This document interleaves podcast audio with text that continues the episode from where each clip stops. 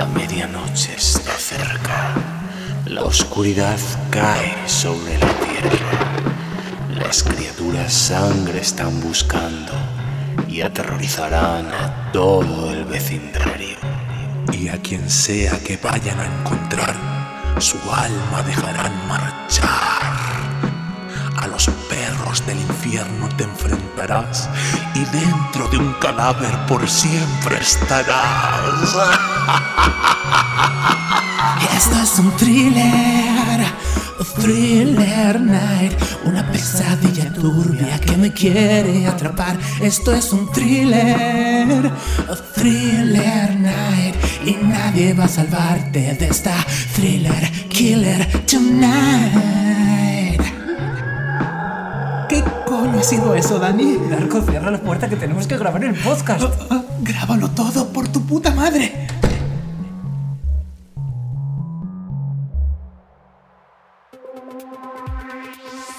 Bienvenidos al Lerele. Alerele o no, Víctima o verdugo. equipo de investigación o equipo de la mierda. Hoy en Alderele continuamos contando historias de terror y vamos a hablar de... Miedo.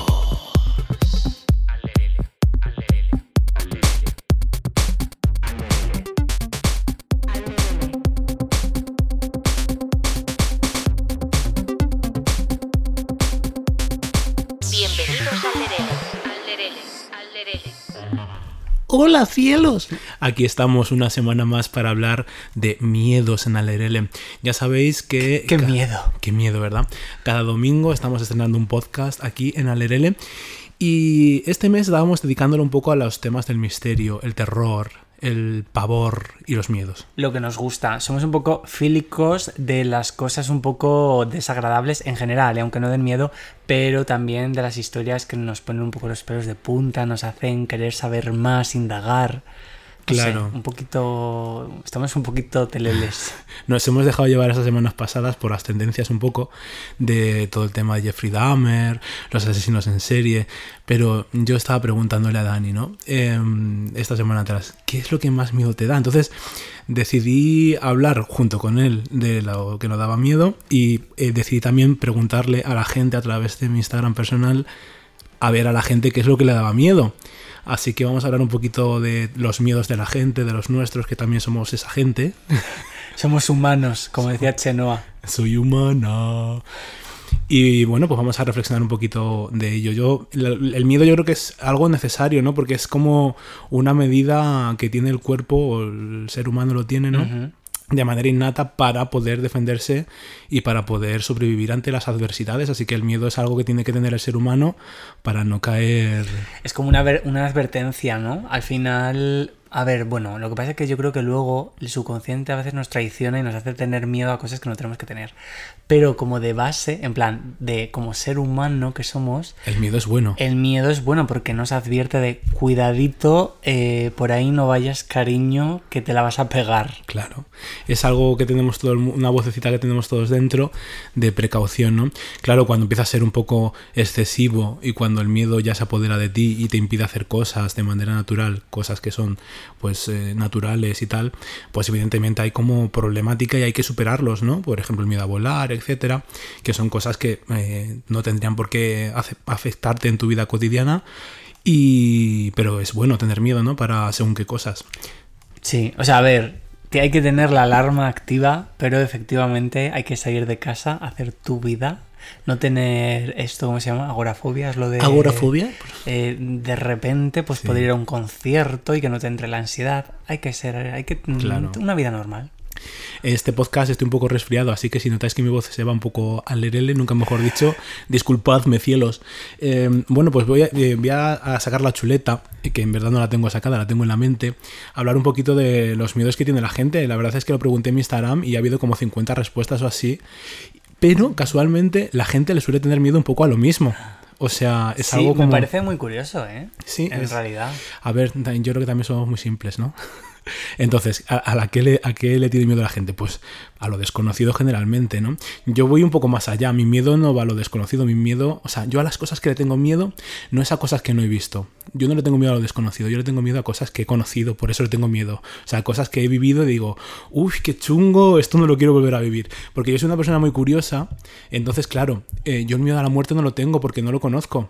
Ah, entonces, mm, el miedo a la, mer- a la muerte es, es tenerle miedo como a lo desconocido, ¿no? Y yo soy una persona súper curiosa y en verdad lo que tengo es curiosidad también por la muerte. O sea, miedo a la muerte, estamos ya abriendo el melón de miedo a la muerte porque hay gente que ha dicho que tiene miedo a la muerte. Sí, o sea, la mayoría de las personas eh, lo que ha dicho es el miedo a la muerte o miedo al futuro, pero luego lo hablaremos porque es, es algo que yo creo que es como muy diferente. Mm. A ver, yo creo que el miedo a la muerte es verdad que es como la única cosa, o sea, de las... Yo creo de, sí, es que yo creo que es de las pocas cosas que no hay ni un tip, ¿no? En plan, no se sabe absolutamente nada, salvo lo que, bueno, las religiones, un poquito, esas cositas que es un poquito... Mm, O personas que han tenido eh, em, eh, experiencias Sí, cercanas a la muerte. Sí, lo que pasa es que las personas que yo creo, que yo creo en eso, ¿eh? las personas que tienen experiencias cercanas a la muerte, em, ese tipo de información mm, generalmente no está como acogida a nivel global. Hay muchas personas que no se lo creen, no lo cogen con pinzas. Entonces yo creo que sí que es como de las cosas que es como, no se sabe qué va a pasar. Pero, ¿y qué más da lo que pase, no? En plan...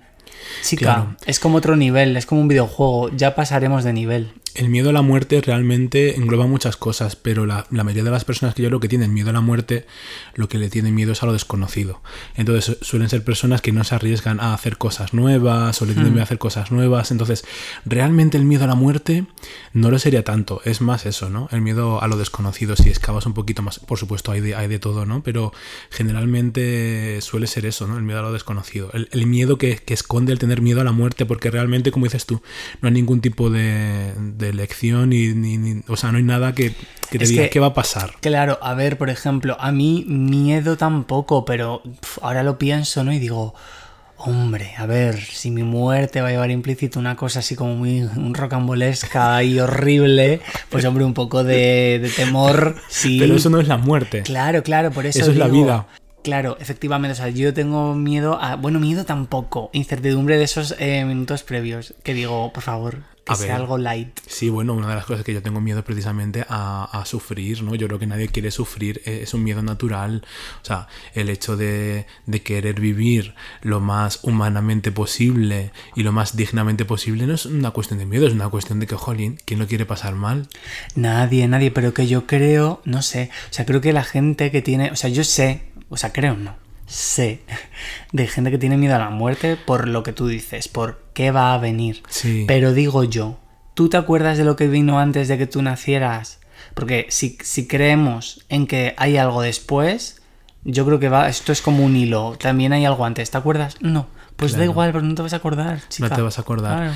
Y Claro, o sea, realmente se dividirían como en una, en una parte en la, en la persona que realmente tiene miedo es a la vida, no es a la muerte, ¿no? Porque es el miedo a pasar mal.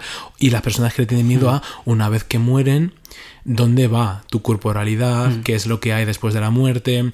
Yo me acuerdo cuando, de hecho, de esto hemos hablado, ¿no? Eh, en en las el podcast ese que hicimos de las primeras veces, no sé si te acuerdas, yo decía cuando le tenía miedo a la muerte, yo lo que le tenía miedo era precisamente a todo lo que tiene que ver con eh, el haber dejado algo en la, en la tierra o el sentirte insignificante, el morirte sin dejar absolutamente nada, ¿no?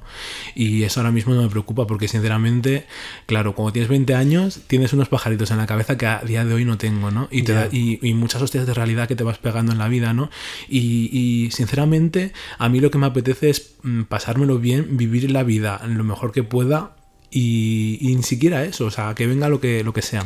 Pero fíjate que eh, voy a- eh, hago un, como un salto eh, Sí. súper random, pero como dijo la prohibida, qué bonito esto que has dicho, porque... mm, a ver, es que la vida es eso, ¿no? En plan, ¿cómo evolucionas? O sea, yo me acuerdo ahora, es que no sé por qué, pero me ha venido a la cabeza, me acuerdo cuando eh, yo empecé a estudiar, te hacían como una entrevista.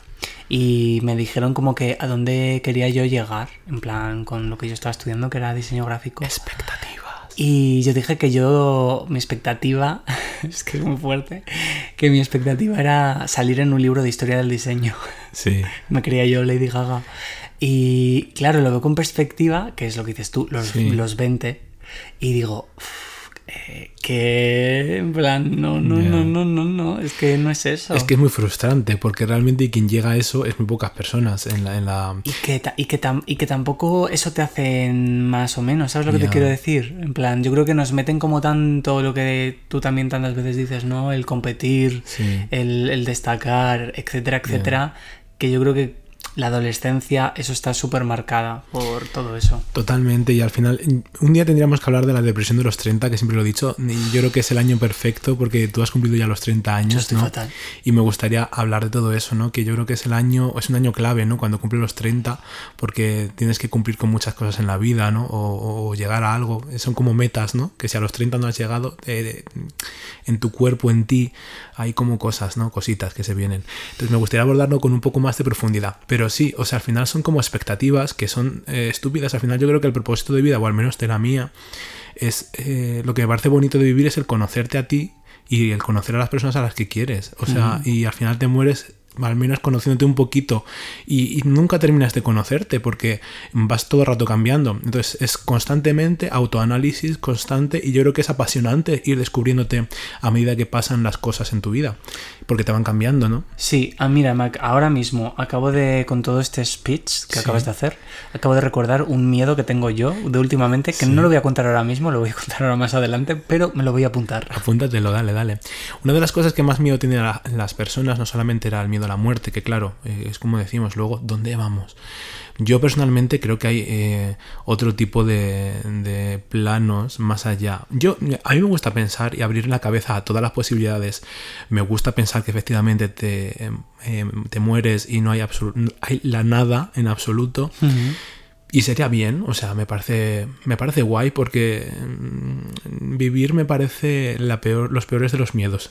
o sea, a mí hay veces que a mí la vida se me hace un poco de bola, pero al igual que se me hace bola, me parece preciosa, me parece apasionante. Son, es, como, es como las dos cosas eh, opuestas, ¿no?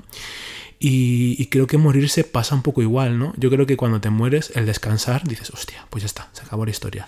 Me voy, me voy a casa, que es lo que quiero. Me gusta pensar que soy extraterrestre y que voy a otro plano, que voy, que es un viaje, es un viaje di- dimensional y somos como una especie de avatares y hemos llegado aquí a este plano, a la Tierra, para investigar sobre cualquier cosa y pensar que de repente llegábamos a otra Tierra. Me gusta pensarlo. Es que porque, a ver, en parte, ¿por qué no? Quiero porque no, decir, está todo abierto. Claro, eh, de hecho, justamente yo que me he leído varios libros de experiencias, como decías antes, de, de vida, ¿no? Como dicen, vida después de la muerte y tal, de estas personas pues que a lo mejor han estado clínicamente muertas unos segundos o un minuto y bueno, las han reanimado y tal. Y generalmente todas las experiencias coinciden como un poco en lo mismo, que es como muy curioso porque por una parte podrías decir, bueno, es que es algo que es muy cliché, que es un poco de forma parte del imaginario colectivo, pero es que aunque sea así, en teoría esa gente está muerta, entonces en teoría tu cerebro está muerto, con lo cual no sé cómo puede ser que todas las personas eh, vean lo mismo, pero todas ven el famoso, es verdad, túnel de luz. Sí. Entonces, el túnel de luz, mm, ¿qué quieres que te diga? Quien se quiera creer o quien quiera pensar que le está esperando Jesucristo, maravilloso. Si tú, como dices tú, eh, pues es tu familia alienígena. Con el ovni que, me te- está claro, te están enchufando con el focazo para que, Chúfame a mí mayormente. Para que subas a la nave, pues ¿por qué no, no? En plan... De hecho, es una de las cosas que me quiero tatuar yo, un, un ovni. Claro. Es- Yo, yo, a mí me gusta mucho pensar eso, ¿no? Pero yo creo que es algo, o sea, el tema del túnel de luz, según los médicos, apuntan a que seguramente tenga que ver muchísimo con los en el estado en el que estás cuando te mueres, alucinaciones y tal, que, que se desencadenan una vez entras en diferentes estados eh, previos a morirte, ¿no? Eh, no se sabe. Tengo No sé. ganas también yo de morirme para de- decir, te lo cuento. Bueno, si te mueres antes que yo, que la verdad no me haría gracia, No tengo prisa haré morirme. una ouija Es que claro, eso es otra, porque yo digo, jolín, me manifestaré de alguna manera, pero si no se puede, fíjate qué disgusto, ¿no? No sé, y si se puede también, porque a mí la verdad es que mm, si a mí me pillas en el mood, vale, pero como me o sea, yo es que me cago vivo, como te me dejes ahí en el vaho del espejo a salir de la ducha un mensaje o algo. Vamos a ver, ten en cuenta que si no muero antes que tú, eh, a mí me gusta dar miedo en vida, imagínate muerte. O sea, yo si lo hago, lo hago de una manera espectacular, eh, siempre y cuando me lo permita mis, mis poderes que tenga cuando me muera, si es que hay poderes o lo que sea. O sea, yo intentaré que pases muchísimo miedo y a toda la gente que me conoce se lo haré pasar fatal porque es algo que, que me gusta en la vida. No, no me gusta hacer pasar mal a la gente. Se me viene expediente Vallecas en casa. pero eh, en cuestión divertida, ¿no? Para, para divertirnos todos, no, no que lo pases mal y punto con, con un fin que no hay más allá. Mm, Creo que no soy un psicópata, ¿eh? No lo sé. Luego igual hablamos de esos temas. Bueno, que te iba a preguntar, no por nada, pero por así, porque tengo curiosidad. Y aparte de la muerte, que es como un miedo además como muy... mm, Pues eso, como algo muy espiritual. ¿Qué más ha contado la gente? ¿Hay, ¿Qué más miedos hay? Hay una cosa que me, que me, me ha causado como impacto, que es la gente, jo- la más joven, Ujú. rollo que tenía 18, 19, 17, 15, eh, comentaban que tienen mucho miedo al futuro. Uf, qué melón.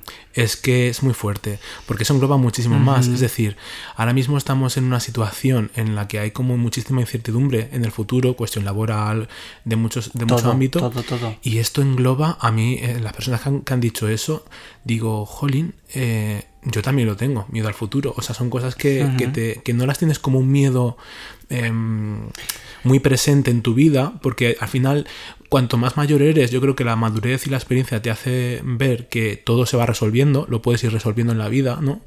Eh, pero eh, la incertidumbre... O sea, realmente no tienen miedo al futuro, lo que tienen miedo es a, a la incertidumbre, ¿no? Hombre, es que el miedo al final, claro, el miedo como, o sea, al menos a mí me pasa, ¿no? Que cuando escucho miedo y visualizo la palabra, ¿no? Ya la visualizo con estas letras así como del cómic de pesadillas Claro. y como muy de, uh, miedo. Pero realmente eso es como muy cliché cinematográfico, claro, el miedo son estas cosas. He de decir, aprovecho, que es algo que yo tengo como en mi cabeza últimamente 24 horas, que no me extraña que la gente tenga miedo e incertidumbre. O sea, creo que somos una generación con una calidad de vida de mierda. Eh, Pero yo creo que todas las generaciones han tenido una calidad de vida de mierda, en verdad. Bueno, a ver, mm, guerra civil, posguerra, no te digo yo que no. Ahora, la década de los 80 a los 90, depende obviamente. A ver, siempre ha habido clases, siempre ha habido familias, por supuesto. Y Ahora, situaciones. y situaciones. Ahora, eh, tal y como estaba la economía y las, y las cosas a las que tú podías optar, joder, vamos a ver ahora mismo, o sea, la generación de, de nuestros padres, no todo el mundo, ¿eh? O sea, no, no- eh, hago- generalizo por, por mi círculo, pero ya sé que no todo el mundo, pero sí que había la oportunidad de a lo mejor de ser una persona sin estudios y acabar en un buen puesto, acabar con una vivienda y una vivienda extra a la playa, el poder mantener una familia, cosas que es ahora, o sea, ahora una casa, impensable. Sí. Tener hijos, mm, sinceramente lo pienso así, es un artículo de lujo. Porque, porque no. Entonces, uff, a mí no me extraña, sinceramente, eh, que la gente tenga incertidumbre a, que se, a qué va a venir. Yo muchas veces digo, chica, mira, que, que pulsa el botón, el Putin Lo ese. que, más, lo que más pena me da es que efectivamente eran chavales muy jovencitos. O sea, al final eran personas muy jóvenes y que ya tengan, se pregunten y, y les quite el sueño precisamente pues el miedo al futuro. Pues bueno, las personas que le tengan miedo al futuro, eh, tengo que decirles porque eh, cuando vas creciendo, vas desarrollando actitudes y te das cuenta, eh, claro, con las experiencias vas eh, que te van llegando en la vida, buenas y, y malas sobre todo, vas viendo cómo todas las vas solucionando. O sea, es un miedo que yo creo que nunca se va, porque siempre le tienes miedo un poco también a la incertidumbre y en Sí. definitiva a lo desconocido. Pero siempre es, yo siempre lo digo, y hay un dicho que es muy espiritual, que yo eh, no sé todavía si creo en Dios o no, o en algo, no sé, pero dicen, Dios aprieta pero no ahoga. Y es verdad, no es Dios, yo creo que eres tú mismo, ¿no? Que al final tenemos un poder de resiliencia todos, que incluso cuando caes en las peores de las enfermedades, hay veces que dicen, cuando por ejemplo el tema cáncer, ¿no? O, caer enfermo, ¿no? Dicen, ay, es que mm, em, el estado de ánimo es muy importante, pues, pues y hasta no. O sea, No. hay gente que supera. Yo no, el yo no creo, claro, yo no creo que a lo mejor sea directamente eh, vinculante con la sanación. No lo sé, igual hay un estudio, no lo sé. Pero hombre, a ver, al final tu estado de ánimo generalmente sí que, eh, joder, es algo súper importante en tu día a día, quiero decir, pero con un cáncer o sin un cáncer. O sea que al final, hombre, si eres una psicológico. persona... O sea, yo creo que es algo psicológico el Claro. hecho de encontrarte bien. A ver, al final es un tema de salud mental. Si tú puedes mantener esa fortaleza, pues eso que te llevas. Sí. Porque si encima de tener una enfermedad, lo mentalmente pues te pilla débil y te pilla de bajón, uff, pues es que se hace más cuesta arriba, claro. Total, yo creo que es muy importante estar alerta con el tema de salud mental porque cuando te llegan las cosas en la vida, resulta que te pegas un batacazo que es extra. El hecho Mm. Ahí no- es donde se ve.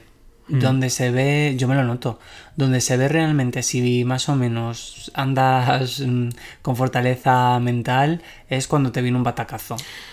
Ya, pero es que muchas veces el, el- el cerebro humano actúa solo. O sea, yo creo que hay veces que tenemos, eh, eh, como decíamos antes, tenemos algo natural, innato en el ser humano, que frente a los problemas, al final eh, salimos adelante, ¿no? Y, le tenemos miedo a, a pasarlo mal en la vida, evidentemente, pero yo creo que absolutamente todo el mundo con mejor mm, salud mental o con menos salud mental, eh, tenemos un poder de resiliencia innato que muchas veces decimos, jolín, ¿cómo pudimos pasar por eso? Y lo piensas incluso ya a toro, a toro pasado y dices, es que ahora mismo me llega eso y no. Y sí, lo volverías a pasar y, te, y lo superarías porque... A ver, también yo pienso que no todo, es verdad que esto es como todo en la vida, o sea, la vara de medir es, depende de la persona y no todo el mundo yo creo que tiene la misma capacidad de resiliencia. Ojalá todos tuviéramos como el mecanismo y la misma capacidad para poder afrontar todo, pero sí que creo que hay personas, bueno, pues quizá porque al final también es, un- es que es una cuestión de salud mental y hay personas que a lo mejor X situación se les hace mucha más bola y de hecho hay personas que no ven salida a X cosas. O sea, yo te entiendo lo que dices porque yo a veces me pasa eso que tú dices, que dices, uff, Yo creo que es una lotería, sinceramente Sí. te lo digo, eh, a personas que tienen una salud mental de hierro y que afrontan muchas cosas en la vida que parecen que son indestructibles, generalmente esas personas precisamente tienen más papeletas para efectivamente, no, porque muchas veces es todo fachada. Las personas, por ejemplo, cuando la- pensamos en las personas eh, que, que tienen el ego muy alto, es una performan una, Sí. un estado de ánimo, performan una autoestima que no la tienen, entonces eh, lo- la realidad es que no lo están pasando bien y lo pasan incluso peor. Entonces, muchas veces no se sabe muy bien por qué, pero generalmente yo creo que el ser humano nos sorprendemos cuando estamos en, en el límite de lo que puede tolerar nuestro cuerpo y, y nuestra, nuestro poder de resiliencia. ¿eh? O sea, yo creo que al menos lo que yo he podido experimentar en mi vida. Sí, a ver, yo creo que pa- para mí al menos, al final, si tú... O sea, hay muchos factores que nos vienen que son totalmente ajenos a, a nosotros, a, a nuestro poder, que te vienen como te vienen. Pero si más o menos dentro de como lo que nosotros podemos abarcar, em, a ver, es que claro, quiero decir, como yo lo veo, ¿eh? al menos en mi vida. Pero yo qué sé, yo me- creo que me rodeo de gente que me aporta cosas guays. O sea, como que mi ambiente, ¿no? Cercano es como un ambiente sano. Como que tengo ciertas cosas que yo creo que eso también te ayuda a que cuando te vienen mal dadas, pues tampoco te hundes, ¿sabes? En la miseria. Como que al final esas cosas también te dan un poquito de, de fuerza Sí. y la capacidad de como de escalar. Ya. Cuando pienso en el futuro, yo también pienso que habrá muchas personas que le tendrán miedo a envejecer, supongo, ¿no? Porque, claro, eh, lo, que tiene el futuro es el, el- el que efectivamente el paso del tiempo hace mella en ti, ¿no? Yo es algo que, fíjate, em, eh, también me pasaba cuando era más joven. Le tenía mucho miedo a envejecer y a encontrarme eh, arrugas, canas. A medida que vas, eh, sa- pero principalmente porque la perspectiva que tienes eh, con referente a las personas más mayores que tú, os voy a poner un ejemplo, ¿no? Y siempre pongo el mismo. Recuerdo que cuando yo veía a las Spice Girls cuando tenía 12 años, teniendo ellas a lo mejor 20, 25 años, la veía como señoras, como mujerones. ¿no? Y ahora las veo y digo, pero si son niñas. Lady Gaga. Y ahora me empiezan a parecer atractivas personas que antes me parecían personas muy mayores y que eran igual las podía considerar como mis abuelos o mis abuelas, ¿no? Entonces, em, conforme voy cumpliendo años, veo belleza también en envejecer, veo belleza en adaptarte un poco a, a lo que es tu cuerpo y, y sobre todo a todo lo, lo- que te aporta lo que es la edad, no la edad, sino las experiencias en la vida, que es sabiduría y poder... eh, Jolín, no sé, a mí me considero mucho más inteligente que hace ve- 10 o 15 años. Sí, pues mira, a mí justo el de envejecer es uno de, del que podría ser mis miedos, pero no por la cuestión estética. Eh, sí una cuestión física, pero no estética. Quiero decir, a mí lo que me, me da un poco de miedo es el hecho de, de perder como ciertas capacidades. Que, que es, quiero decir, que al final con la edad, pues claro, o sea, hay cosas que pasan, pero sí que es verdad que yo muchas veces eh, digo, ay, pues que a veces lo pienso, ¿eh? Digo, qué bien, que tengo dos piernas, que me funcionan muy guay, que puedo andar, que puedo darme un bailecito, que a mí eso me encanta. Entonces, eso sí que me da como miedo el decir, uff, espero que, que esto, ¿sabes? Que lo pueda mantener Sí. mucho tiempo. A ver, yo, yo personalmente creo, ahora mismo yo aguanto más que cuando tenía 20 años. O sea, yo estoy en un punto en el cual estoy en la flor de mi vida y entonces me considero que estoy mejor en, en todos los ámbitos que cuando era más joven. Entonces mi perspectiva no es con miedo a... Evidentemente yo, yo tengo quiero tener una calidad de vida buena lo, lo máximo, el máximo tiempo posible, pero yo, creo- yo creo que muchas veces eh, la calidad de vida o, también el cuerpo va en base a lo que tú le acostumbres al cuerpo. Con esto quiero decirte que si a ti te gusta ir a conciertos, pues eh, en vez de ir, a ir sentado, pues a lo mejor está muy guay que vayas haciendo horas y, y tu cuerpo se acostumbre a eso. Si le vas acostumbrando a tener una vida más sosegada, generalmente, pues tu cuerpo se va a ir adaptando cada vez a una vida un poco más sedentaria. Entonces yo eh, aguanto personalmente mucho mejor ahora mismo 10 horas de cola que antes. A ver, yo estas cosas también las digo, o sea, por ejemplo, es el ejemplo que justo yo ponía es por eso, porque a mí, por ejemplo, me encanta andar. Me encanta, eh, pues al final, por ejemplo, me gusta mucho viajar con lo que implica. A mí no me gusta viajar de ir a tomar el té a una tetería, me gusta ir a caminar 13 horas. Entonces, Sí. yo, Pero espera, ¿qué pasó? A mí me gusta, o sea, a mí me gustan las, cosas intermedias, porque yo creo que lo mucho desgasta Lo- y lo poco también. Entonces, un Sí. ten con ten. Bueno, a ver, yo es verdad que yo no, porque yo soy de extremos y a lo mejor de repente antes he hecho unos bailecitos, o igual estoy tres horas de coreografías extremas, que es algo que me va a dar un ictus. Pero em, es que son cosas que disfruto mucho, entonces, a ver, eh, es, es simplemente porque, por- pues eso, pues porque coño, porque hago uso, es que lo pienso tal cual, hago mucho uso de mis, de, de mis manos, de mis piernas, que cualquier persona me diría, yo también, pero como dice Darko, pues hay personas que tienen a lo mejor una vida más sedentaria y oye, igual no están, tampoco es que quiero, quiero decir que nadie eh, quiera perder las piernas, pero bueno, me entendéis. Mientras no pierdas el cucu. Hay muchas personas que, que- que viven muy dignamente sin piernas y sin todo, y son vidas también muy. que merecen ser vividas. O Y- sea, y, por eso no hay que dar nada por hecho. Yo es que, vamos, es lo que te decía, te juro que hay veces que digo, además yo como muchas veces, como ya hemos, he dicho aquí en otros podcasts, eh, que yo soy, tengo como mis issues y soy como muy... em, bueno, como muy duro a veces conmigo mismo, con mi corporalidad y tal. Hay veces que de verdad lo pienso y digo, chica, tienes, eh, te funcionan las piernas, te funcionan los brazos, eh, te funciona el cuerpo. Venga, para adelante. Hay personas que decían que tenían muchísimo miedo también, zanjando un poco el tema de miedo al futuro, miedo a la soledad. Es que, a ver, yo por ejemplo... ¿Cómo vives la soledad? Claro, yo la soledad la vivo muy bien, porque soy muy solitario. Eh, siempre he sido hijo único. em, entonces estoy como muy acostumbrado a ir a mi bola, a hacer cosas por mí. O sea, a ver, es que la soledad para mí es una palabra muy grande. Creo que hay personas que no son capaces, por ejemplo, de vivir solas o de estar solas ni siquiera una hora, que necesitan todo el rato estar con gente o estar haciendo cosas. Yo así no soy.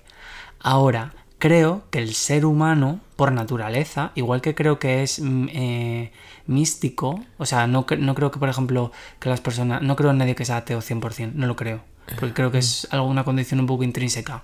Puede que nos hayamos despojado un poco con el tiempo, pero creo que es algo de la condición humana, no en que creas, pero creo que sí que creemos. También creo que el ser humano, mm, joder, al final es que estamos diseñados para al final, y así ha ido progresando todo de vivir en comunidad y ser una sociedad. Entonces, yo también a veces soy un poco asocial, pero aún así creo que la soledad extrema al 100%, yo creo que no sé si a todos nos vendría bien. O sea, No la he vivido, o sea, soledad extrema no la he vivido. Sí que he vivido el sentirte solo.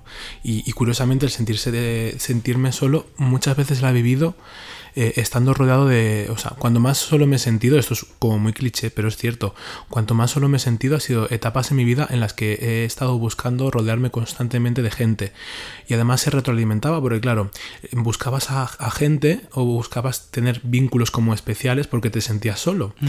Y, y el, el ver que nada era lo suficiente como para llenar ese agujero te hacía ver como más solo, te hacía sentir como más solo, Sí. ¿no? Entonces al final eh, la búsqueda constante de algo que no existe, porque yo para mí la soledad o el estar acompañado es completamente relativo y que no tiene nada que ver con algo físico, sino que mm, yo creo que es mucho más un, estado mental. em, nunca te va a satisfacer. Porque si buscas un, algo idílico en, en la compañía, es algo como muy mm, particular y muy peculiar de cada persona y cómo entiende la soledad o cómo entiende la compañía. Entonces el hecho de buscar constantemente el estar acompañado em, y que luego esa compañía no se ajuste a lo que tú comprendes o entiendes con estar acompañado, eh, Es que, y que a lo mejor, a ver, yo creo que es verdad que hay personas que a lo mejor se rodean de otras por justamente no estar solas y se sienten solas porque quizá esas no sean las personas. Pero también es verdad que, como has dicho tú, el sentirse solos yo creo que es algo mental. Quiero decir, si a lo mejor tú no estás en un momento mentalmente estable, a lo mejor yo qué sé, pues estás pasando un proceso, una depresión o lo que sea, a lo mejor realmente tienes li- literalmente a gente a tu alrededor y gente que está y está por ti, pero tú no lo sientes así, te- ¿sabes? Entonces al final, ¿sabes? Que hay como una línea... Lo peor es dar cosas por hechas. Es decir, Mm. que las personas que están a tu, a tu lado no lo valores porque es lo que, entre comillas, debe ser. Es decir, yo creo que toda la compañía debe ser agradecida, incluso la familiar, porque una madre o un padre no tienen por qué estar ahí. Eh, o No. un hermano, un- o sea, no hay que dar nada por hecho, es lo que yo te decía, es como dar por hecho, te lo juro de verdad que te funcionan las- los brazos y las piernas. Claro. Sí, es que al final es un regalo todo. Antes de preguntarte por tus miedos, Dani, y luego te... ¿Qué? No, a ver, es que tenemos aquí una vela que está eh, tintileando, se dice. Que está quemando Y el... Tenía yo las vibes de que me estaba ardiendo el Mac, el teclado y todo. Digo, mira, no. No quisiéramos salir No ardiendo. estoy yo ahora para esto. Este es un miedo, es, eh, es un miedo el salir quemado. A que se me queme de casa. repente. Pues tengo un miedo, mira, que también lo voy a apuntar aquí porque además es un miedo recurrente que tengo mucho en sueños y me da un poco de miedo justamente que sea un poco premonición. Ahora me lo dices. Yo, mm, mi consejo con, em, con mi viaje, con mis propios miedos, que luego hablaré también de ellos, que todavía tengo muchos, y, y es algo que nunca terminas de superar realmente. Es una batalla constantemente con tus propios demonios, co- continuamente. Em, es exponerte a ellos. Cuanto más te expones, es decir, tienes miedo a las alturas. El- la única manera de poder superarlas es poniéndote a la altura y ver que no pasa nada por estar a alturas. Igual pasa con el tema de la edad, eh, hacerte mayor. Cuanto más vas cumpliendo años, te vas dando cuenta de que efectivamente no pasa nada. Al igual que comentaba antes, cuanto vas viendo que la incertidumbre del futuro la vas, la vas sorteando y sales ileso, eh, generalmente de todo, y si no sales ileso tampoco pasa nada, que no se acaba el mundo, pues no pasa nada, ¿no? Y, y así con absolutamente todo. Yo creo que igual, la soledad. Cuando tienes miedo a la soledad, yo creo que lo, lo bonito es acostumbrarte también a estar solo, porque Sí. Porque mm, si tu parche a la soledad es eh, una persona, al final, mm, de todo lo que dependa de algo que no eres tú, Y que nada, o sea, sinceramente, yo es que lo pienso así, nada es para siempre. Y no lo digo en el sentido negativo, ¿no? Que me diría la gente, Mm. "Oh, bueno", ay Dani, yo con eso, o sea, ¿Qué? yo con eso que dices tú, Sí. mm, estoy de acuerdo contigo, pero a la vez no. A ver, yo creo que las cosas están si tú las quieres más. O sea, hay muchos factores, pero hay muchas cosas que también. O sea, cuando digo que nada es para siempre, es que hay muchas personas que a lo mejor, pues justamente tienen un miedo a volar. No, es que yo tengo miedo a volar, tengo miedo a volar, es que no voy a volar, es que no voy a volar jamás. Cariño, que no es para siempre si tú quieres. O sea, a ver, no es tan fácil, no se va a ir. eh, esto es como la gente que tiene una depresión y te dice, no estés triste. Eh, a ver, gilipollas. Eh, no, claro que no. Pero, coño, se puede trabajar en ello. Sí. Y claro que puedes dejar de tener miedo a volar. Sí. Entonces, cuando digo que nada es para siempre, me refiero en este, en este contexto, que al final hay muchos miedos que... mm, es que mira, ¿sabes, ¿sabes lo que pasa con todos los miedos en general, Darko? Que yo creo que son como siempre cosas que están como fuera de nuestro con- control. Ya sea miedo a las arañas, que es un bicho que tú no puedes controlar y se te acercará o no se te acercará, como el miedo a la muerte, que es algo que te va a llegar cuando te llegue y no lo puedes controlar. Entonces, al final el resumen es que, ¿qué, va- qué puedes hacer? Nada. No, pues claro, vivir. o sea, al final, yo, mis miedos generalmente son con temas de control. O sea, soy una persona que, que me gusta tenerlo todo bajo el control. Mm. Y, y entonces tienes que aprender a, a efectivamente no tener el control de las cosas. O sea, cuando ves que no pasa nada porque no tengas el control de las cosas y que es muy bonito también perderte en todo. Entonces, una vez que, que piensas eso, pero es un ejercicio que tienes que, que hacer con- constantemente. O sea, no es. Ay, se supera el miedo a volar. Yo personalmente creo que, que el miedo a volar o lo que sea, ¿no? Que ese miedo siempre está. Lo que pasa es que te tienes que acostumbrar a la importancia que le das a ese miedo. O sea, e- A ver, es una esas, voces, esas voces son muy bajitas en, cuando ya asumes que no pasa nada, incluso si pasase. Sí, pero yo creo que al final, vamos a ver, el, tú lo has dicho antes, el quitar tu miedo es al final entrar en un proceso de normalización, ¿no? Y acabar normalizando ciertas cosas. En plan, ¿me da miedo las alturas? Pues voy a empezar a normalizar, a subirme en ascensores transparentes, piti, piti, piti, como cosas poco a poco. Yo creo que al final es que son ejercicios, es que es como todo en la vida, es un aprendizaje. En el momento en el que tú has hecho ese ejercicio 20 veces, pues a lo mejor las 20 veces ya puedes hacerlo, pero sigue el run run en tu cabeza. Pero cuando lo hayas hecho 100, a lo mejor ya no hay run run. A ver, cada persona eh, tiene su proceso, pero es que se puede, o sea, es que funcionamos así todos. Cuando decía que estaba eh, a favor y en contra de lo que estabas diciendo tú antes, el tema de, de que no todo es para siempre, eh, me, me venía como un trigger, ¿no? Ah, recientemente se habían dejado mm, eh, Risto Mejide y su novia eh, Laura Escanes, ¿no? Sí. Y recuerdo ver un- una, un un- no sé, como una publicidad que hicieron, yo no lo sigo mucho, los- su podcast, y, y decía algo así como que nada es para siempre, Risto Mejide se lo decía a Laura Escanes y que todo Bueno. termina tal y cual. Entonces, la gente suele pensar que, que las cosas efectivamente no son para siempre.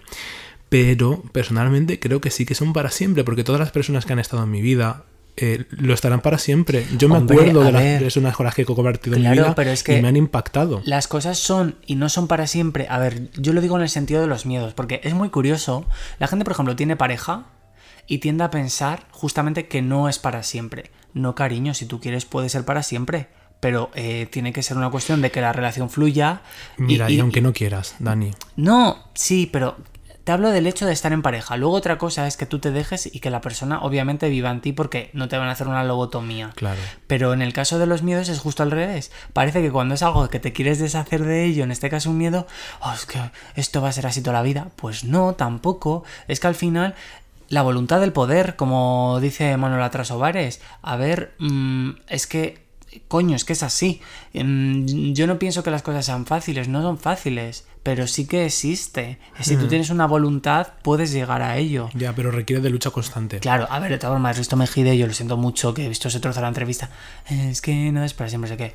Chico, deja ya ir de duro. eh, Eh, cariño, las personas que van de duras, Risto Mejide es un cagado de la vida y se le ve. Ya, pues Va por con eso gafas digo. de sol constante, un miedo constante. O sea, esas personas las tengo yo caladitas ya. Entonces, de duro, nada. Porque lo que estaba hablando era un miedito que tenía a perder a la chavalita, a que se fuese con otro, que lo, lo disfrazaba de eso. Y sucedió, porque una de las cosas que también tienen los miedos, que El al final te, paralizan. Bueno, uno, es- uno, el poder de atracción de lo que, de lo que estás run runeando, que yo creo que, lo, que al final esas cosas pasan. Y dos, cuando tienes mucho miedo a algo y estás pendiente de otras cosas en vez de lo que tienes que estar, pues al final se te viene. Bueno, yo creo que hemos ahondado en algunas de las cuestiones. Bueno, había muchas, muchas cosas, ¿no? Uno me decía que tenía como miedo a que, pues por ejemplo, mira, Isabel Presley quiere acabar conmigo. La oscuridad, la derecha conservadora reaccionaria, de repente, ¿no? A que se acabe la vida. O sea, es un poco la muerte también, ¿no? Pensamientos suicidas. Yo, eh, uno de los miedos Wow. que tengo también es incluso a, a mí mismo. O sea, tener miedo a, a- a ti mismo es, es una manera de estar alerta también Al contigo mismo. autocontrol. Sí, no, o sea, de, eh, quiero ser mejor persona, la mejor persona posible, ¿no? Y, y en, en ese, en esa batalla contigo mismo, mm, generalmente, en el- si tú llegas a un momento en tu vida y dices, qué buena persona soy, ahí es el, el trigger perfecto para que te des cuenta de que efectivamente seguramente no lo serás. y, y la duda, oh, ay, yo quiero vivir siempre con duda, porque el hecho de cuestionarme de si soy buena persona o no, para mí es un disparador de que probablemente el hecho de preguntármelo ya me convierte en ser mejor persona que una persona que da por hecho Sí. que lo está haciendo constantemente. Sí, pero porque ya no es que te convierta en, en mejor persona, es que te convierte en una persona que no es una psicópata. En plan, vamos a ver, eh, si tú eres una persona normal, eh, vamos, mentalmente estable, pues te haces preguntas, tienes Sí. tus dudas, te autocuestionas. En plan, es que una persona que mm, se va dando besitos, soy buenísima persona. ¿Por qué? Pues no lo sé, porque no hago nada por nadie, pero soy buenísima persona. Mira cómo sonrío, mira no sé qué chico, eh, es que de verdad hay mucha gente así, pero es que esa gente, es que habría que hacer 80 podcasts de eso. Yo quiero vivir con todos mis yo posibles, con, con mi yo pazuzu, que lo tengo dentro, Yo dentro lo he de mí, visto. con mi yo mm, amoroso, que también lo hay, aunque parezca que no, incluso, Ahí también eh, con mi yo de todas las facetas posibles. Tú, Dani, ¿a qué es lo que tienes miedo? Pues mira, yo ya he dicho, o sea, lo digo aquí por decir que tengo miedo, pero no para ahondar. Qué curiosidad, vamos a, Eh, vamos a, a- a autoanalizarle, ¿no? Sí, a ver, es verdad que mm, son cosas que, que voy, o sea, yo cuando pienso en miedos es lo que te decía, como pienso quizá en miedos eso de, de cosas, pues eso, tengo miedo a las arañas, tal. Mm, Al principio digo, "Uf, ¿a qué tengo miedo yo? Pero es verdad que luego ya, ¿no? Vas ahí ahondando en el pozo de la, de la, eh, ¿cómo se llama esta? La, la. Saoko iba a decir. Te tocó mucho. La tocó mucho. De la Samara, eh, de Ri. Esa. Que, eh, te voy a decir una cosa, qué valientes, no solamente las personas que han querido contestar a lo que dije en Instagram de revelar cuáles son sus miedos, porque cuando revelas cuál es tu miedo a, las- a la, a la- a la persona, a una persona, eh, das el poder de que efectivamente pueda utilizarlo contra ti, ¿no? Y qué valientes a- ahora nosotros lo que estamos haciendo, revelar nuestros propios miedos al mundo, que yo creo que también es una manera de liberarte de ellos. Si no hablas de ellos... mm, Yo creo que para mí lo mejor es hablar de ellos, así que cuéntame. Yo es que fíjate, justo uno de mis miedos, que ahora lo diré, em, la forma en la que lo estoy gestionando, eh, que además lo hice con vosotros de mi cumple, es como en decir, hay que decir las cosas, Bien. hay que decir, mira, siento esto. Además muchas veces es como que tenem- tenemos como miedo de justamente revelar como esas cosas a la gente que está eh, en nuestro día a día. eh, todo el rato con nosotros. Que, que probablemente además lo, lo- nos, o sea, es que nos conocen y saben, nos, o sea, aunque no lo digamos, lo saben. Es como muy curioso el, el tener como justo ese miedo a decir las cosas. Qué bonito fue ese momento. Es que eso, bueno, ahora cuento a raíz de que viene, pero ahora lo cuento, que es que yo me adelanto. La cuestión, bueno, tengo miedo a lo que he dicho de envejecer a nivel físico, ya lo hemos hablado. Tengo miedo también, que lo hemos comentado, a eh, perder el control. Yo soy Virgo, me encanta tener todo controlado. Eh, es así. Eh, entonces, además, como que... mm, como que es algo que aplico como a todos los aspectos de mi vida. A veces creo, o a lo mejor ahora tú, que lo ves desde fuera, me dirás, no cariño, es muy forzado. Pero a veces siento que tampoco es forzado. Siento como que a veces las cosas fluyen y como que yo puedo tomar ciertas decisiones, que tampoco es que yo quiera tomar las decisiones, sino que quiero sentir como... Vale, en plan, sé lo que va a pasar, sé que vamos a hacer esto, Sí. sé qué tal. Entonces, ese es un miedo que tengo. Es un miedo que, por ejemplo, me condiciona mucho a nivel laboral. Porque. mm, eh, Es que te hace ser muy rígido. sí, porque al final yo como que tengo muy claras las cosas y tal, y cuando siento a lo mejor que, es, que esto viene a raíz de mi siguiente miedo, yo es que voy enlazando, que es el miedo a la manipulación, Luego hablamos de eso. que eso es uno de mis miedos. Ese miedo no es que solo lo tenga conmigo, que como os cuento me pasa a nivel laboral, porque además yo en mi trabajo eh, trato con mucha gente muy nueva, gente que va y viene, entonces al final es como que continuamente tengo que estar conociendo a personas, al final analizando un poco ese perfil, viendo cómo tratar a esas personas y tal, entonces eso no me gusta. Pero el miedo a la manipulación, sobre todo, me pasa con eh, la gente de mi entorno. O sea, tengo como mucho miedo de que aparezca gente, imagínate, en, contigo Sí. y te manipulen a ti o manipulen a alguien de mi familia. A ver, es que eh, hay como dos. De, de la manipulación, yo creo, al menos lo que me ha pasado a mí con el tema, que tú sabes que yo soy muy, muy. Tengo mucho miedo, no con eso, sino por qué tengo miedo a eso, ¿no? Em, el tema de la manipulación, eh, indudablemente cuando conoces a personas que entran en tu vida, no es que te manipulen, es que te influencian también. O sea, al final adquieres mm, cosas que te gustan de la otra persona, tal y cual. Y, e igual que muchas personas que dejas entrar a tu vida, que son buenas personas y no quieren hacerte daño, hay personas que son muy egoístas y quieren utilizarlo pues para sus propios beneficios, ¿no? Y para hacer. Entonces, eh, claro, ahí viene, ahí viene el meollo de la cuestión, efectivamente. Generalmente yo me, me- me abro con, con las personas a las que, con las que confío, me abro al 100% y no tengo ni- ningún tipo de miedo, ¿no? Entonces yo recuerdo, por ejemplo, cuando me fumé el porro en Ámsterdam, que me entró la paranoia y mi miedo es ese precisamente, ¿no? A que me estén engañando mis propios amigos, ¿no? Que no me gusta, no me gusta eso, pero porque justamente es mi herida, que ya claro. Entonces, claro, es lo que le pasa también un poco, un poco a Dani. Y, y sobre todo porque yo cuando conocí a Dani, o sea, yo he visto, eh, conocí a Dani en una, época en la que justamente yo creo que eh, era muy joven todavía y, le he visto como crecer eh, en todos esos aspectos, ¿no? En, en los últimos 7-8 años ha sido cuando le he visto crecer en ese aspecto, ¿no? Entonces, a Dani, Dani es como muy i- inocente y, y cre- y cree que todo el mundo es, es bueno y, y se fía y enseguida se abre, ¿no? Y yo soy todo lo contrario. Pero, pero porque a mí Dani me conoció con ya todas las hostias dadas. Sí, no, es verdad. A ver, también porque ya no, bueno, aparte que es eso, pero porque tú eres mucho más espabilado que yo, yo es No, verdad. cariño, yo lo- Hombre, yo hace menos de un año pensaba que la gente temblaba porque estaba nerviosa y estaban todos en cocaínados perdidos y es que yo la verdad estoy en otro nivel. Sí, eh, eh, en ese aspecto sí, pero bueno, en otros no, Dani. No, a ver, Yo he porque- aprendido mucho de ti. A ver, joder, qué bonito, por favor. Claro. Ah, no, a ver, me imagino que al final es verdad que es una cosa de vida, pero es verdad que lo de. Fíjate, este miedo, em, que justo ya te digo que hoy haciendo como esa eh, introspección, em, lo he apuntado, me he dado cuenta que digo, ojo, pues sí, y además se ha. O sea, además contigo claramente te podría decir como. Pum, pum, pum, pum, cosas que aquí no puedo decir. Porque, porque puede ser. Me va a dejar en bragas. Puede- Le voy a matar. No, no por ti, pero puede ser que haya personas implicadas que estén escuchando esto. Pero es verdad que justamente, por ejemplo, con- estando tú y yo juntos, han pasado como cosas con ciertas personas Sí. en las que yo estaba un poco como gata salvaje a- en acecho, porque justamente yo, que podía ser verdad, en- yo creo que en algunas ha sido verdad y a lo mejor en otras no, pero como que yo mm, justamente veía eso, ¿no? A lo mejor sentía que a lo mejor a ti, pues yo qué sé, que te manipulaban o qué tal, entonces yo- a mí eso me pone como muy tenso. Me pone tenso conmigo, pero es verdad que me, me pone como el doble, o sea, contigo o imagínate, si pasa eso con mi madre o con alguien también, yo que sé, una tía mía o tal, mm, uff, me pongo malísimo. Ya. Que yo quería contar un poco de lo bonito que fue el día del cumpleaños de Dani, que nos agradecía a todos. Espera, claro, es que ese es mi siguiente miedo. Vale. A ver, Que, eh, estabas hablando también de otro que, que has pasado un poco por alto. ¿Cuál era? ¿el qué? ¿El otro que el segundo? No, era miedo a perder el control. Pero Ah, bueno, es que soy. Virgo, Bueno, en plan... Eh, Dani sí le pasa mucho que yo, o sea, eh, claro, o sea, yo cuando conocí a Dani, yo ya era más mayor que él, claro, soy más mayor que él.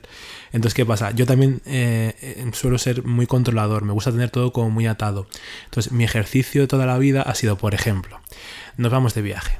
Y Dani tiene que tener absolutamente controlado dónde va a ir en cada momento. Y se juntó con el otro universo de mi ejercicio personal ya, que es el día antes y no saber dónde voy. Pero tú sabes eso a mí, personalmente, el regalo que es. Ya, eso lo he ido viendo. el, el- el al final decir, pues es lo que hay, que es un, es un regalo, te voy a decir, por ambas partes, porque por un lado es como que me has permitido vivir como esa realidad que yo no había vivido Claro. y al final como al vivir dentro de ella y pues amoldarte a esa realidad, pero por otro lado tienes una forma de ser en ese aspecto que incluso en, en algunos momentos complementa eh, ese estar malite de la cabeza que tengo yo con el control, porque tú te dejas como mucho fluir. Claro. Y también es muy guay, es muy de agradecer, la verdad. Mi ejercicio personal es eh, pues intentar ser lo más flexible posible con todo, ¿no? Entonces me gusta ser muy flexible a, a todos los niveles y, y ir a los sitios sin expectativas.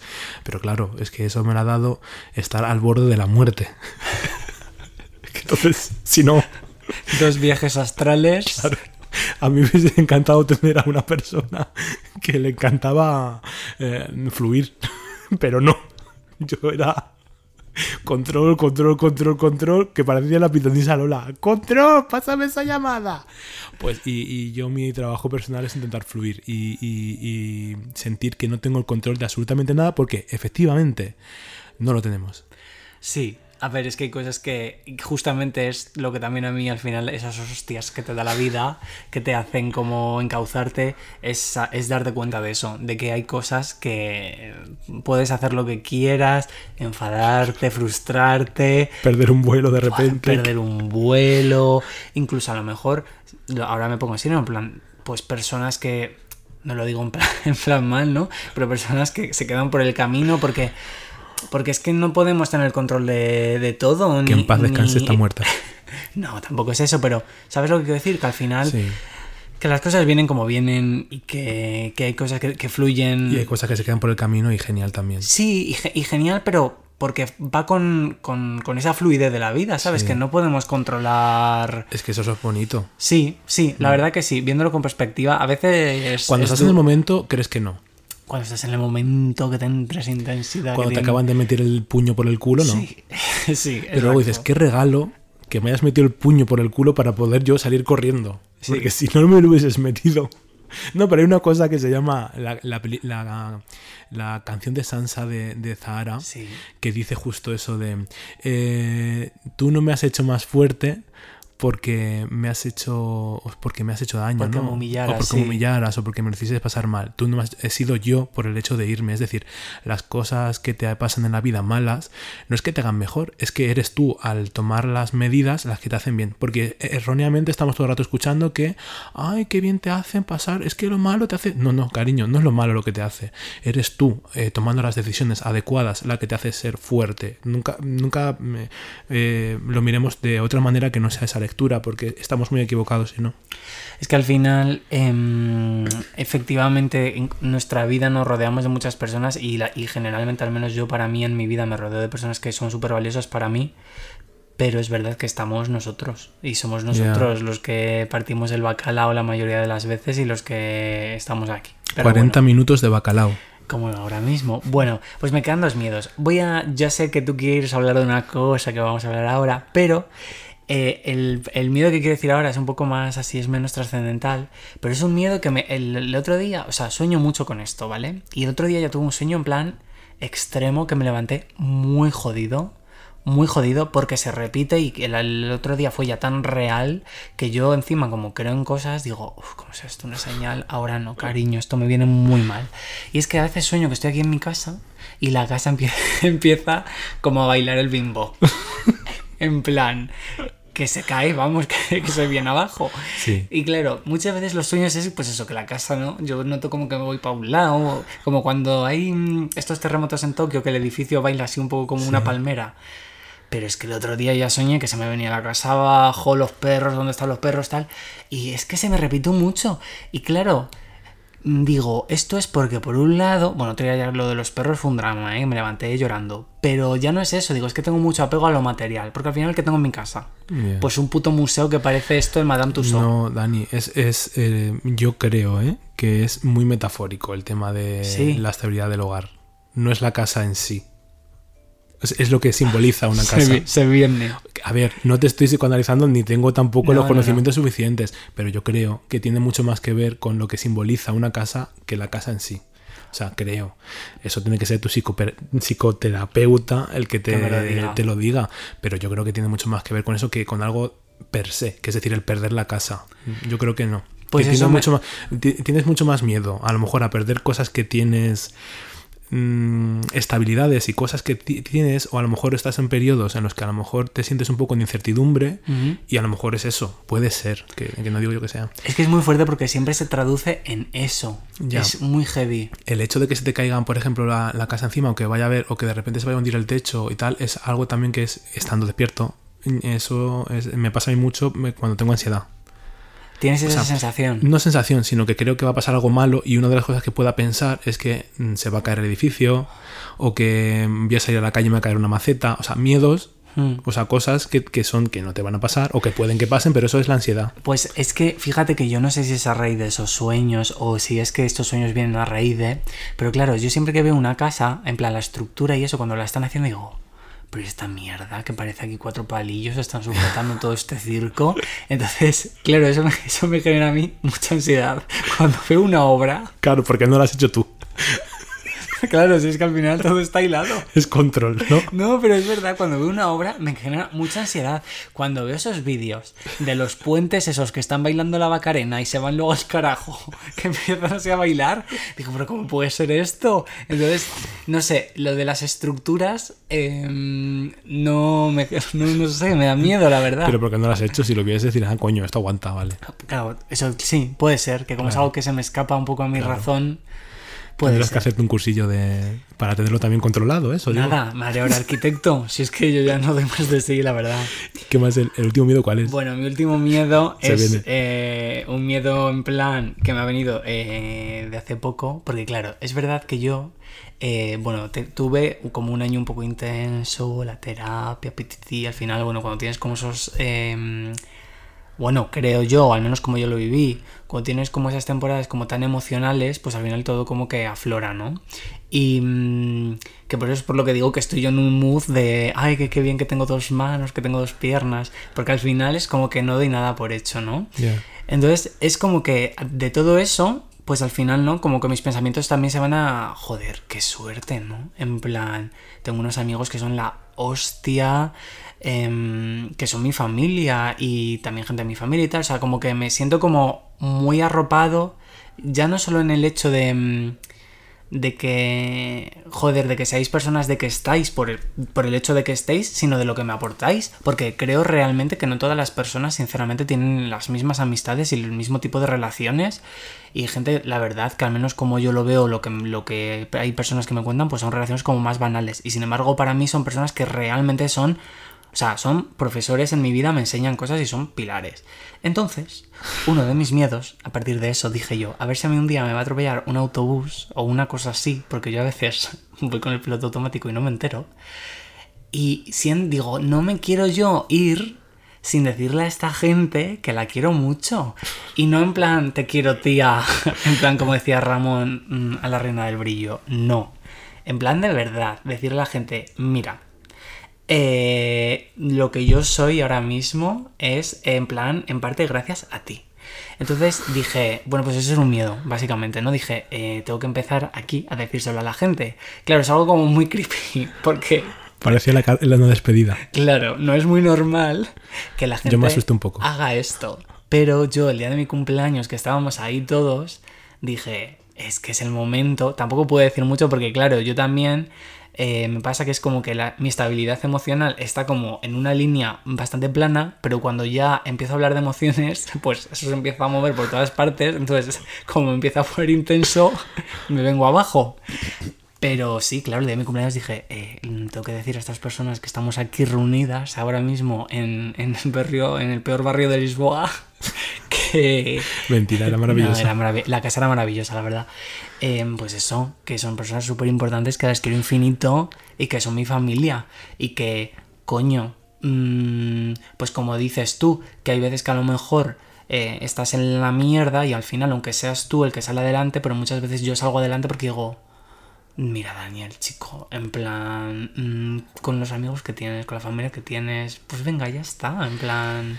Yo tengo con eso unos triggers tremendos porque, claro, es que nos han inculcado una masculinidad tóxica en la que decimos lo que sentimos y nos sentimos un poco ridículos sin- diciéndolo, pero claro, no quiere decir que no lo sientas, sino a la hora de expresarlo, ¿no? mm, El hecho de llorar. Que, que, nos tienen que dar un... Hay, una, hay veces que, que el hombre es, es también víctima, claro, de- del- del machismo que hay en la sociedad. porque Totalmente.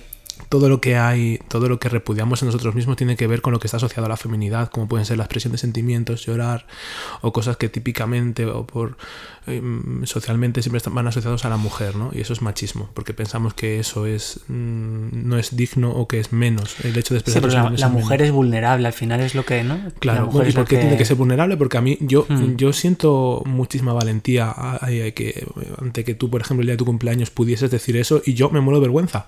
Yo me muero de vergüenza diciéndole eso. O sea, yo expreso el afecto de otras maneras, ¿no? Porque hay, cos hay mm, momentos o, o cosas que yo me siento muy vulnerable haciéndolas. Y para mí eso es valentía. No es, no es, mm, no es, no es signo de debilidad. Entonces, es muy injusto que, que- que a mí eso me parezca muy valiente porque yo mm, me, supone un esfuerzo increíble y, y- y tacharlo de vulnerable y, o de... Bueno, pero es que yo creo que también, a ver, todo al, fin, al final las, las cosas que implican sentimientos, que, es, que es- también es como una palabra, al menos yo la tengo probablemente por culpa de, de todo este sistema patriarcal y tal, parece como una palabra muy cursi y tal, y es algo que todos tenemos, quiero decir que nadie está libre. Quizá porque te- les- le damos esa connotación, pero es lo que te digo, todos lo tenemos. Yo es verdad que a mí todo este circo me ha venido por lo que de cuento, ¿sabes? Que al final digo, joder, yo, a ver, no es que me vaya a morir ahora, yo no me quiero morir ahora, ni, ni, ni espero morirme ahora, pero si me muero, digo, y me voy a ir así y ya. Mira, y me van a decir, ay, Dani, qué pena, no, Dani, qué pena, no, porque yo estoy muy bien y si me muero mañana, pues mira, mm, pues sí, qué pena porque quiero hacer cosas. Pero me muero súper bien y súper feliz y súper contento de tener a gente maravillosa a mi lado. Entonces, no se lo voy a decir yo a esta gente. ¿Qué hago luego? Me hago lo que te decías tú. Cuando estés duchando en el bao, empiezo a escribir Darko. Es que no Pero puede ser. hay cosas que eh, yo creo que hay veces que sobran las palabras. Está muy bien decirlo, ¿no? Porque, a ver, o sea, Bueno, yo sí, eh, te claro. estoy diciendo esto y yo por dentro estoy diciendo, pues, no, es que hay que decirlo, ¿no? Porque es algo que a mí me gustaría hacer. Pero yo no solamente me muero de vergüenza de decirlo yo, sino que cuando lo dicen no sé cómo reaccionar. O sea, Pero yo no esperaba ni. Mira, uno, yo ya sé que me quieres mucho. Hombre, claro. Y luego, a ver, o sea, quiero decir que a lo mejor egoístamente además es algo que yo estoy haciendo, incluso es por mí, ¿sabes? Es porque yo quiero tener, tener como la certeza de que a lo mejor esa información que yo ya sé que tú la puedes saber, porque, a ver, el querer a alguien no es una cuestión de decirlo. Eres más por ti que por los demás. Claro, pero sí que yo creo que puedes decir, mira, en plan, que Sí. os quiero mucho y Que eso que fue muy estoy muy orgulloso. Sí. Eh, porque además es más que cariño, ¿sabes? Es orgulloso y es el decir, creo que aquí, hablo de mis amigos, ¿eh? aquí cada uno luego en su casa lo suyo, pero yo creo en mi comunidad que se ha formado algo de verdad eh, muy guay. Eh, y ya está. Qué chulos somos, madre mía. No, yo nada más que deseo que todo el mundo, pues eso, tenga estas amistades que, que tengo yo, por ejemplo, con, con mi amigo Dani, que estamos aquí haciendo un podcast y que estamos, fíjate, aquí bailando el vivo ya, los dos aquí hablando de nuestros miedos y de las cosas y de la vida y de tal y de qué cual. No sé, me gustaría que todo el mundo tuviese ese tipo de amistades. Y si no, también está muy guay tener amistades también superficiales. Yo creo que Sí. eh, yo tengo am- amistades también muy superficiales que no me han dejado entrar en su vida, ni yo he dejado que entren en la mía, ¿no? Y también está muy bien, porque yo creo que hay que tener como diferentes... eh, ti- tienes que saber a quién dejar entrar en tu vida y quién no. Y a lo mejor tú no estás en ese mood. O sea, yo claro, todo este mm, discurso lo, lo baso en que yo siento que estoy como en un momento en el que todo me acompaña, pero porque yo estoy ahí. Eh, a lo mejor, oye, hay personas que a lo mejor pues sí, son más herméticas y... Es que, a ver, la cosa es que tú, es lo que decíamos antes, que fluya, en plan, que fluya un poco con lo que tú quieres fluir. Llevamos una hora de podcast, iba a hablar yo de mis miedos también, pero yo creo que va a, haber, va a tener que haber una segunda parte, porque yo tengo muchos miedos. Un programa entero, ¿no?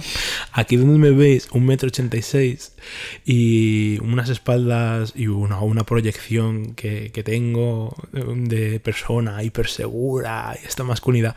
No, cariño, eh, precisamente luzco así porque carezco de todo eso. ¡Pum! Sí, vamos a necesitar otro programa, pero, o sea, a ver, vamos a, vamos a dar paso, ¿no? A nuestro Sí, manager. vamos a tener que hablar en otro momento y vamos a hablar con Víctor a ver qué noticias nos trae. ¿Nos ha contado una historia de terror? Mm, Real. A ver, sí, real. Yo solo diré que yo en teoría por ahora no contaría aquí nada en Nada nada. porque igual... Sí, sí, pero ha sido, eh, a lo mejor podemos traerlo un poquito más adelante. Sí. A lo mejor. ¿Qué me estás contando? Y aquí llega el momento que más siempre espero en cada podcast, que es cuando llega Víctor y nos dice las noticias de qué me estás contando. Buenas. Oh, Hola, hoy parezco Epi. Hola, ¿qué tal? Hola, Evi. Es que estamos constipados, nos constipamos el día, estuvimos en concierto de Rigoberta Bandini, salimos muy frescas porque sudamos muchísimo bailando. Y hacía frío. Hacía fresco, cuando salimos los dos constipados, somos unos mocos. Los cultivos de coca se disparan en Colombia con un crecimiento del 43%. wow. Wow, pues en Colombia, que ya de por sí tienen, imagínate, eso tiene que ser. Y eso, claro, eh, Colombia exporta, ¿no? Eh, claro. Bueno, pues se viene, se está viniendo esto. Es que no puedo decir X cosas que se me están pasando Mira, por la cabeza. Van a poner una película ahora en cines que se llama El oso blanco o así. Bueno, está basado en una historia real y es que eh, en Estados Unidos tiraron unos fardos de cocaína, el, el oso se bebió del agua ese, se puso hasta arriba de coca y, y- y hubo una oleada de sangriento en el ¿Qué? pueblo, lió la de Dios el oso. Sí, y han sacado, mía. han sacado una película ahora que está muy bien y va sobre eso precisamente, una adaptación de una historia real que pasó eso, unos narcotraficantes tiraron todos los fardos de coca al río, el oso se puso la Se puta puso las y botas. se cargó un, po- un poblado entero. Menos mal que no pasó eso en la regalada. Madre mía. Sí, bueno, igual sí pasó. La acusada por el asesinato de Lola, la niña que apareció muerta en un baúl, asegura que todo fue un sueño. La mujer de 24 años ha confesado que durante el juicio que se tomó un café escuchando música antes de mutilarla y luego ha asegurado que se trataba de un sueño. Pero que Lola, Lola Lolita. La del No. pillan al Lola Lolita. Ha aparecido una niña que se llama Lola muerta dentro de un ¿Dónde? baúl, creo que ha sido en Francia, ¿En serio? y han pillado a, a la asesina y es una chica de 24 años y ahora dice que ha sido un sueño. La gente está fatal. Como que un sueño, un sueño. Pero si la encontraron Eh, real. Pero estaría Sí, drogada, sí. ¿no? Algo. ¿No le han hecho ella- un a ver, test pues yo qué sé, que- lo, hizo, lo hizo dormida. Pues si se tomó un café y escuchaba música antes de mutilarla. Esta- Esta, debe estar intentando alegar que, que está zumbada. Que está mal. Algo, algo tiene que haber ahí, ¿eh? Pero tú Pero- te crees decir que todo fue un sueño. Pobrecita, y era pequeña la la 14 años, ¿no? Ha dicho. Eh, la niña. No, no, creo que la niña era más pequeña. Ah, sí. Madre mía. No sé por qué em, te había escuchado que eran 14 años. ¿Veis? Mira, esto es otro de mis miedos que no he dicho. Miedo a que la muerte ni lo desconocido. A esto, a esta gentuza. Yo, la Hay verdad. mucho loco en cada esquina. A esto le tengo respeto, claro, pero como me veo como Sansona, igual. Tú le das así. Que te pueden drogar Sí. y tal, y oye, pero no sé, no le veo como. No sé, yo en eso no tengo mucho miedo. Madre mía, no sé, últimamente hay mucha noticia de esto, ¿eh? En plan de, de asesinatos. Hoy he leído eh, una mujer, lo estoy contando todo muy con pinzas, ¿eh? Pero no era asesinatos, pero una mujer que ha robado un bebé aquí en Sí. Madrid. No, y- en, en el País Vasco. en el País Vasco. La han pillado y se ve que no es la primera vez que intentaba secuestrar bebés. Luego otra de Pero otra, tenía- de también una puñalada. Que tenía 24 años también, la del País Vasco. Mira, las Twinks y los Twinks están todas hechas por. Os lo digo de. Vamos, porque est- estoy certificado. Porque sabes lo de que hablas. He traído el certificado médico. Eh, tú ayer cogiste un avión, ¿no? Sí, cielo. ¿Y todo bien? Igual sí, a lo mejor es que fue un sueño. Pánico en un avión. 12 personas heridas por fuertes turbulencias entre Madrid y Buenos Aires. Madre mía. Viajaban 284 personas y la compañía se ha limpiado las manos diciendo que esas personas eh, se han lavado las manos diciendo que esas personas no llevaban el, El cinturón, cinturón. pero esas personas han acabado estampadas contra Claro. el techo Sí. y, y la aerolínea dice es que os hemos avisado y hay uno de los vídeos hay un vídeo de un señor que viajaba allí y dice que les han avisado cinco minutos después de las turbulencias Menos mal. Menos mal que. No, Tin, men- tin. no menos mal que le hayan avisado cinco minutos después.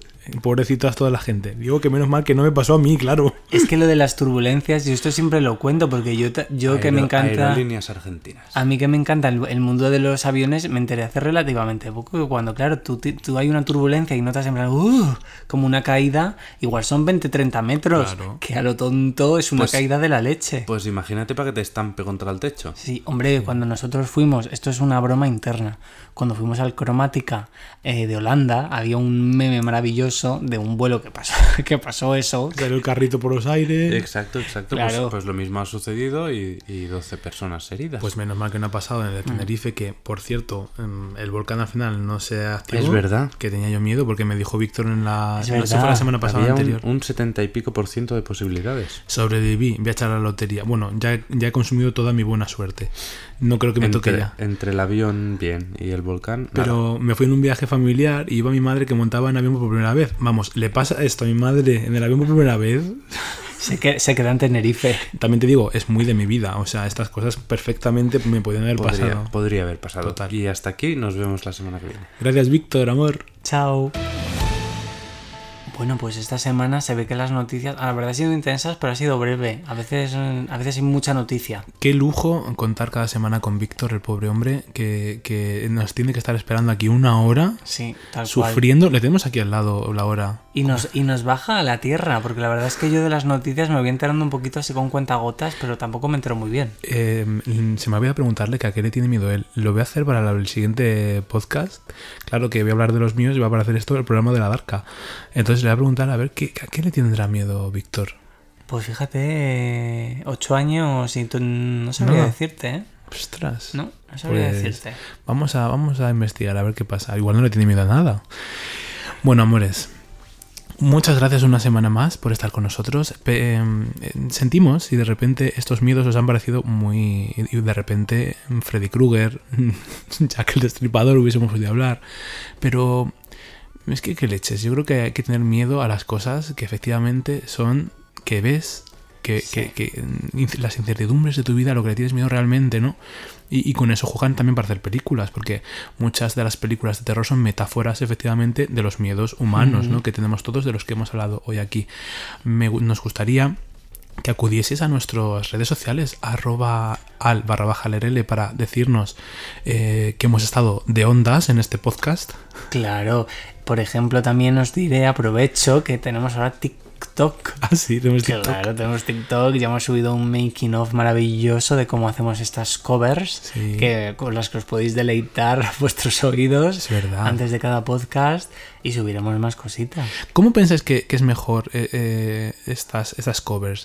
¿Antes de la cabecera de Alerele? ¿Después de la cabecera de Alerele? ¿Cómo, ¿Cómo veis? ¿Os gustaría más después, antes? ¿Cómo os gustaría que introdujésemos estas armonías tan maravillosas que hacemos handmade, hechas a mano, desde casa, con pocos recursos, por supuesto, pero con un, talento pues evidentemente palpable y, y que lo podéis comprobar todos, ¿no? Eh, cu- ¿Cuándo preferís deleitaros? ¿Antes de que empiece la cabecera o después? ¿Eh? Dejar, hacérnoslo saber. Y por supuesto, si has llegado hasta aquí, dejadnos ahora mismo una, una valoración de 5 estrellas. Porque, vamos, no me digáis que vais a llegar una hora y, y no sé cuánto tiempo ¿eh? de podcast. Menos no merecemos eh, covers, salseos, las Pajas no- con los las pies si hace falta. noticias. Ya llegará ese podcast de, de sexo SMR. A ver, es que os damos de todo, nos podéis quejar.